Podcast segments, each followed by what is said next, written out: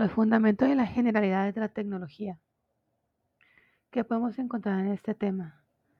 Este tema nos habla de la evolución de los medios de transmisión y la comunicación inalámbrica.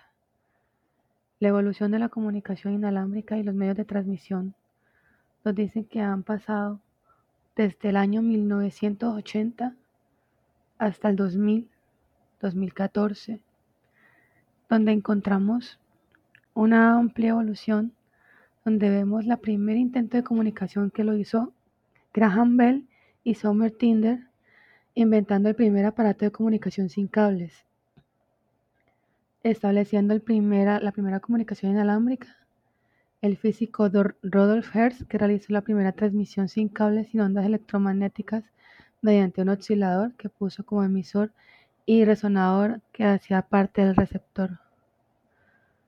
Ya pasando los años, en 1970 se generó un primer protocolo que es el estándar IEE 802.3, que también se conoció como la Ethernet, que es el dispositivo que posibilita que el dispositivo que se comunique entre sí a través de un protocolo que use el lenguaje de red común. En 1970 tenemos la WLAN, que se creó el primer sistema de comunicación por paquetes mediante una red que comunica la radio. Dicha red se llamó Aloha. Esta permitió que la WLAN o la red inalámbrica tuviera como finalidad comunicarse desde cualquier dispositivo. Pasando al año 1990 y 1992, se crea la red 2G, que es la segunda red de la segunda generación en redes de telefonía móvil, que se caracteriza por ser digital y disminuir el tamaño para mejor portabilidad. Esto permite integrar que varios servicios que antes eran independientes, como es el caso de Short Message, o sea, el SMS, los mensajes de texto, que eran los que se enviaban con la red de la segunda generación. En el 2013 que crea la red 3G, que es la abreviación de la tercera generación, donde se permite transmisión de voz y datos a través de un teléfono móvil mediante la UT, UMTS, que es la Universal Mobile Telecommunications System, o Servicio, Servicio Universal de Telecomunicaciones Móviles.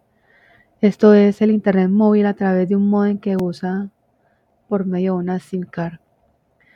En el 2008 y el 2014 se crean la tecnología 4G y 5C, 5G, que la 4G está basada completamente en el protocolo IP, siendo un sistema y una red que alcanza gracias a la convergencia entre las redes cableadas e inalámbricas y esta tecnología puede ser usada por modems inalámbricos móviles inteligentes y otros dispositivos. La 5G es la sucesora de la 4G, la cual le provee una conectividad a la mayoría de los teléfonos móviles actuales, a los smartphones que estamos utilizando ahora, en la actualidad. Y estos soportan un mayor ancho de banda, lo cual produce un mayor, una mayor velocidad de descarga que pueden superar hasta los 10 GB por segundo. Esta sería la evolución de los sistemas de comunicación desde 1980 hasta el 2014 en la comunicación inalámbrica. Esto lo que ha facilitado en la carrera es que con la tecnología de gestión de redes inalámbricas lo que más aporta es la comunicación.